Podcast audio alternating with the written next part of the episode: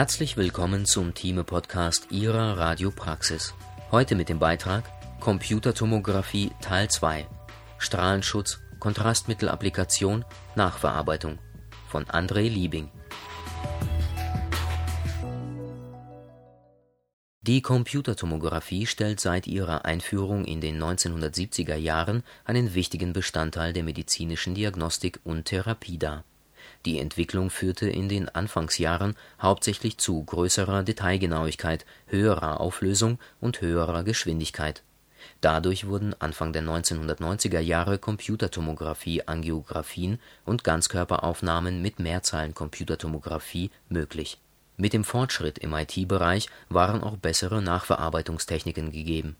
Heute liegt das Hauptaugenmerk bei der Weiterentwicklung auf dem Strahlenschutz man möchte mit möglichst kleiner Dosis die besten diagnostischen Bilder erstellen. Dieser zweite Teil der Serie Computertomographie beschäftigt sich mit dem Strahlenschutz, der Kontrastmittelapplikation und der Nachverarbeitung. Strahlenschutz Die Anzahl der Computertomographien macht nur einen geringen Anteil der gesamten radiologischen Diagnostik aus. Dennoch verursachen sie mehr als die Hälfte der gesamten effektiven Dosis Neben der strengen Indikationsstellung werden von den einzelnen nationalen Behörden diagnostische Referenzwerte erstellt und publiziert, in der Schweiz vom Bundesamt für Gesundheit, in Deutschland vom Bundesamt für Strahlenschutz. Diese Referenzwerte sollen dem Anwender helfen, die zu verwendenden Dosiswerte zu überprüfen und bei Überschreitungen die jeweiligen Protokolle anzupassen. In der Schweiz werden viele Referenzwerte nach Fragestellung angegeben in Deutschland dagegen wird nach Körperregion aufgelistet. Auch muss der Wert für das Dosislängenprodukt unterschiedlich betrachtet werden. So gilt der Wert für das Dosislängenprodukt in Deutschland pro Scan-Serie und in der Schweiz für die Gesamtuntersuchung, unabhängig von der Serienanzahl. Daher ist es wichtig, bei jeder Untersuchung nur so viel Dosis wie nötig zu applizieren. Der Strahlenschutz für den Patienten kann aktiv durch den Anwender und den Computertomographen erfolgen. Voraussetzung dafür ist, dass die geräteeigenen Systeme aktiv sind. Die Computertomographie trägt 60 Prozent der Kollektivdosis bei. Geräteseitiger Strahlenschutz in den letzten Jahren wurden von der Industrie neben neuen und viel empfindlicheren Detektoren auch verschiedene geräteinterne Strahlenschutzmaßnahmen entwickelt. Da es verschiedene Hersteller gibt, sind diese Techniken auch unterschiedlich benannt, bewirken aber das Gleiche. Nachfolgend sind einige wichtige Funktionen detailliert dargestellt. Automatische Dosismodulation Bei der automatischen Dosismodulation wird der Röhrenstrom dem Schwächungsprofil des Patienten angepasst. Im Gegensatz zum konstanten Röhrenstrom stellt der Benutzer einen Minimum-Maximum-Bereich ein, in welchem sich die Automatik bewegen darf. Da der Patient im Schulterbereich meist kräftiger ist, wird dort ein höherer Strom benötigt als im unteren Thorax. Bei einem konstanten Strom würde der Schulterbereich mit einer zu niedrigen und der Thorax mit einer zu hohen Dosis gescannt. Die notwendigen Röhrenströme wählt das System entweder am Scout oder in Echtzeit während des Scans. Eine korrekte Lagerung ist für die automatische Dosismodulation wichtig.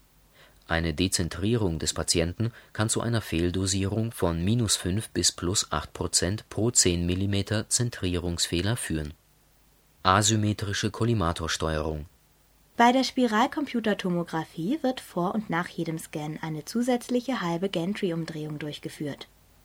Obwohl für die Bildrekonstruktion nur ein Teil der Daten benötigt wird, wird der Detektor komplett bestrahlt.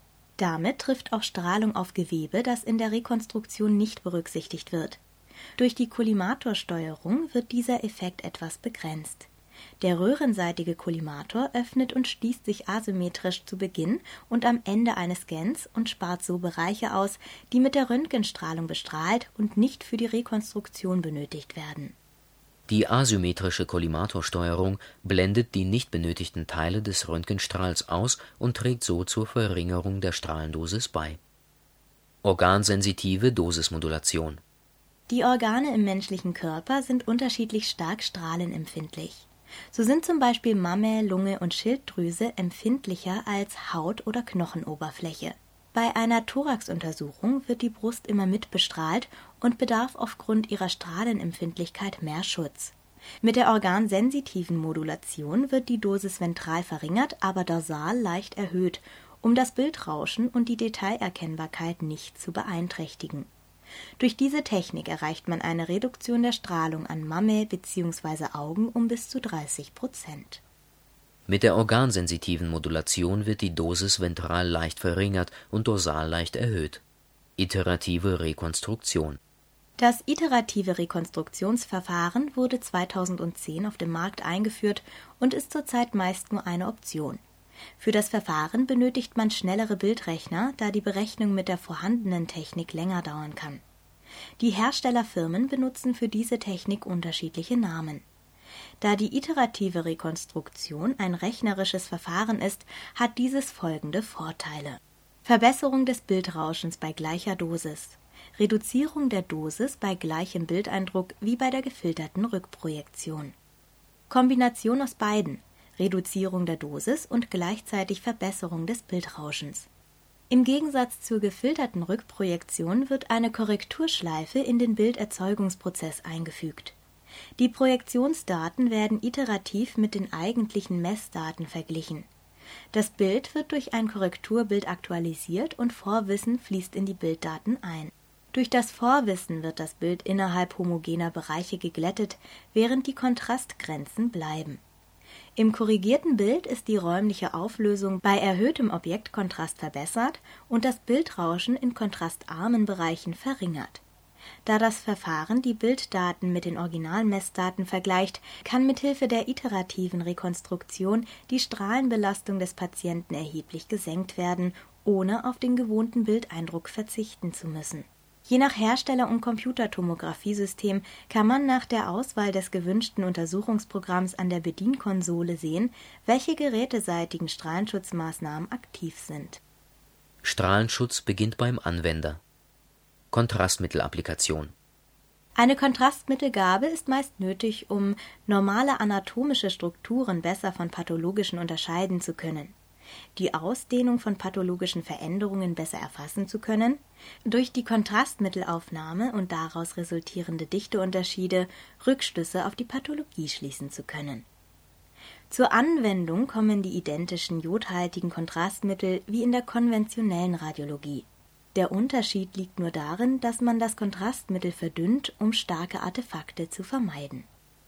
Orale rektale Kontrastmittelgabe Je nach Fragestellung im Abdominalbereich ist es notwendig, dass der Patient in Wasser gelöstes Kontrastmittel zu trinken bekommt. Der Zeitraum für die Applikation reicht von 30 bis 90 Minuten. Das Kontrastmittel erlaubt eine bessere Darstellung und Unterscheidung der Darmstrukturen. Manchmal ist die orale Gabe nicht ausreichend, vor allem bei Fragen rund um das kleine Becken oder des Enddarms. Dann wird das Kontrastmittel im gleichen Mischungsverhältnis wie für die orale Gabe rektal mit Hilfe eines Darmrohres appliziert. Bariumsulfathaltiges orales Kontrastmittel ist kontraindiziert bei Verdacht auf Perforation, Fistelbildung oder Aspiration. Intravasale Kontrastmittelgabe Zur Darstellung der Gefäße und der Spezifizierung von Organen wird dem Patienten nicht-ionisches jodhaltiges Kontrastmittel über die Armvene verabreicht da das intravenöse Kontrastmittel über die Nieren ausgeschieden wird, sollte der Kreatininwert bzw. die glomeruläre Filtrationsrate im Normbereich liegen, Ausnahmen sind Notfallindikationen. Auch sollten die Schilddrüsenwerte vor der Gabe überprüft werden. Intravasale Kontrastmittel werden in verschiedenen Jodkonzentrationen angeboten. Bei dem Einsatz von schnellen Mehrzeilensystemen finden meist höhere Konzentrationen Anwendung Je höher der Jodgehalt des Kontrastmittels, desto weniger Kontrastmittelvolumen ist notwendig und desto niedriger kann die Flussrate gewählt werden. Die intravenöse Kontrastmittelgabe wird mit Hilfe von Druckspritzen durchgeführt. Diese Maschinen erlauben die individuelle Einstellung des Kontrastmittelvolumens und der Flussrate. Außerdem wird bei den Zwei-Kolben-Flaschensystemen automatisch ein Kochsalzbolus nach dem Kontrastmittel gespritzt welches das Kontrastmittel aus der Patientenleitung spült und für ein stabiles Kontrastmittelplateau sorgt. Aktuelle Laborwerte vor der Untersuchung verlangen. Vor der Kontrastmittelgabe den intravenösen Zugang prüfen. Kontrastmittelphasen Um eine aussagekräftige Diagnose zu stellen, ist es bei gewissen Fragestellungen wichtig, Mehrphasen-Computertomographie-Untersuchungen durchzuführen. Dabei wird das unterschiedliche Kontrastmittelaufnahmeverhalten des Organs betrachtet. Bei Mehrphasen-Computertomographie werden Scans in verschiedenen Kontrastmittelphasen durchgeführt: native Phase, arterielle Phase, venöse bzw. portalvenöse Phase und Spätphase. Native Phase der Scan in der nativen Phase erfolgt ohne intravenöses Kontrastmittel. Beispiele für Fragestellungen sind intrakranielle Blutung und Nierenstein. Die native Phase ist ein Scan ohne Kontrastmittelgabe. Arterielle Phase Der Scan in der arteriellen Phase erfolgt während des Kontrastmitteleinstroms über das arterielle System.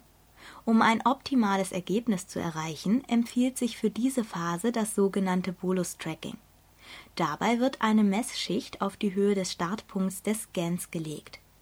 Während der Kontrastmittelapplikation werden kontinuierlich Computertomographieaufnahmen mit geringer Dosis durchgeführt. Wenn die Dichte einen vorher definierten Schwellenwert erreicht hat, wird die eigentliche Untersuchung ausgelöst. Beispiele für Fragestellungen sind Angiografie der Aorta und Leberpathologien in der arteriellen Phase erfolgt der Scan während des Kontrastmitteleistroms über das arterielle System.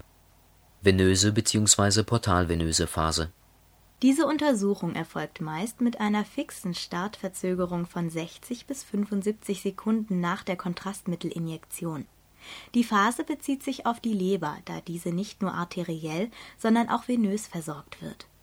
Beispiele für Fragestellungen sind Abszess und Verlaufskontrollen bei Tumor in der venösen bzw. portalvenösen Phase ist das Kontrastmittel bereits 60 bis 70 Sekunden vor dem Scan appliziert worden.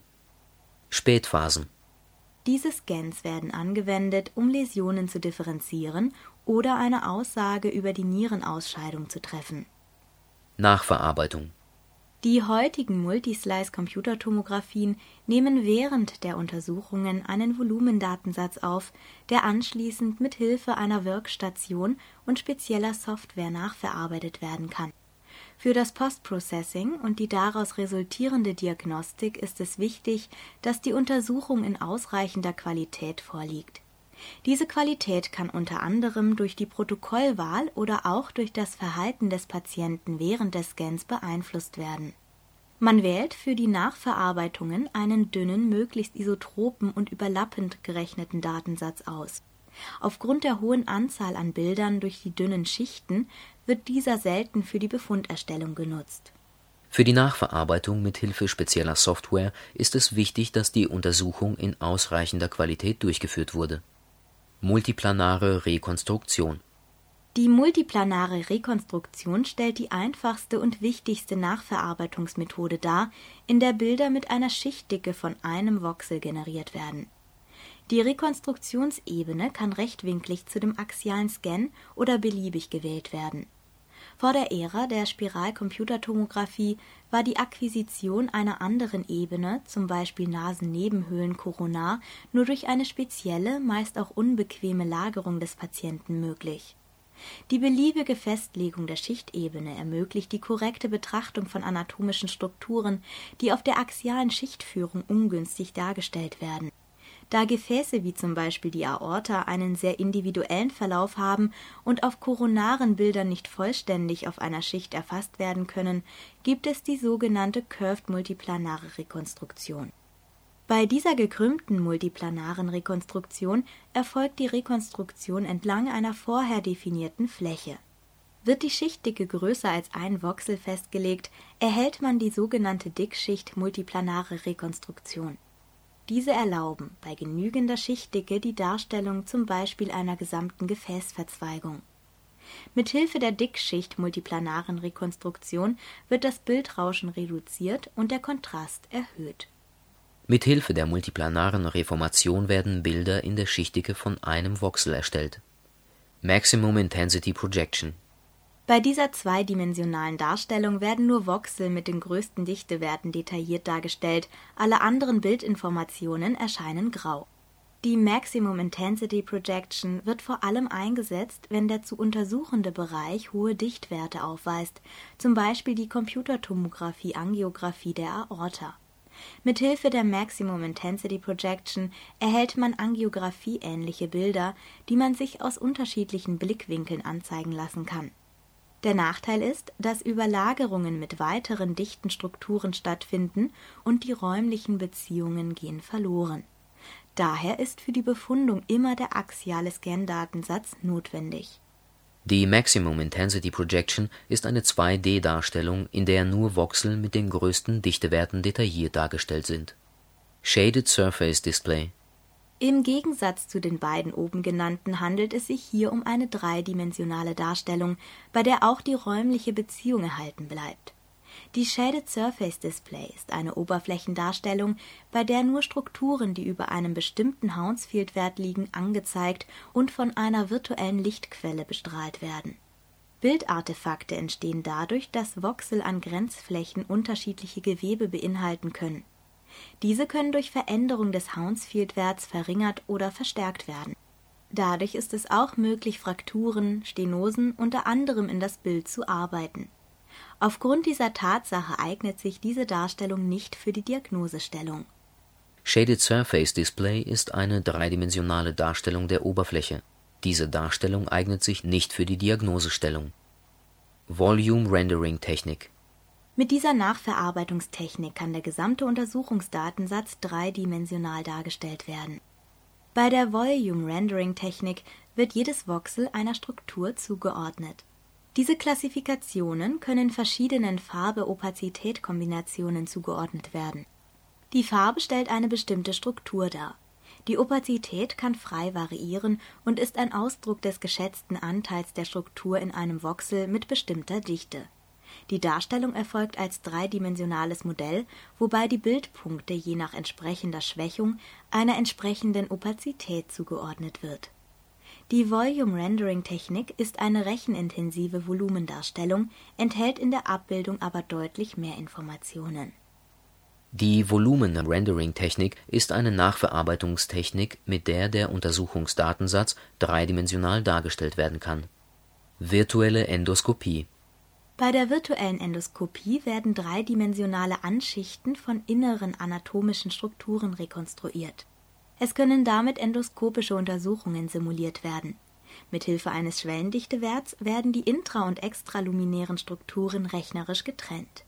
Dies ermöglicht die Berechnung der inneren Oberfläche und die dreidimensionale Darstellung. Durch spezielle Software ist es dann möglich, sich sozusagen fliegend durch das Lumen zu bewegen. Im Gegensatz zur echten Endoskopie können bei der virtuellen keine Gewebeproben entnommen werden Dreidimensionale Darstellungstechniken wie die Volume-Rendering-Technik oder die Shaded Surface Display sind für die Befunderstellung nicht geeignet. Spezielle Software Die Entwicklung von spezieller Software ermöglicht die automatische bzw. die halbautomatische Auswertung von Computertomographieuntersuchungen. Mithilfe dieser Software ist es zum Beispiel möglich, den Verlauf von Metastasen und Rundherden zu beurteilen das System kann unter anderem die Größenzu oder Abnahme prozentual ausgeben oder markiert die Läsionen von der Voruntersuchung in der aktuellen Untersuchung. Weitere Softwarepakete gibt es für die Kardiodiagnostik, für Gefäße und für die Neurologie.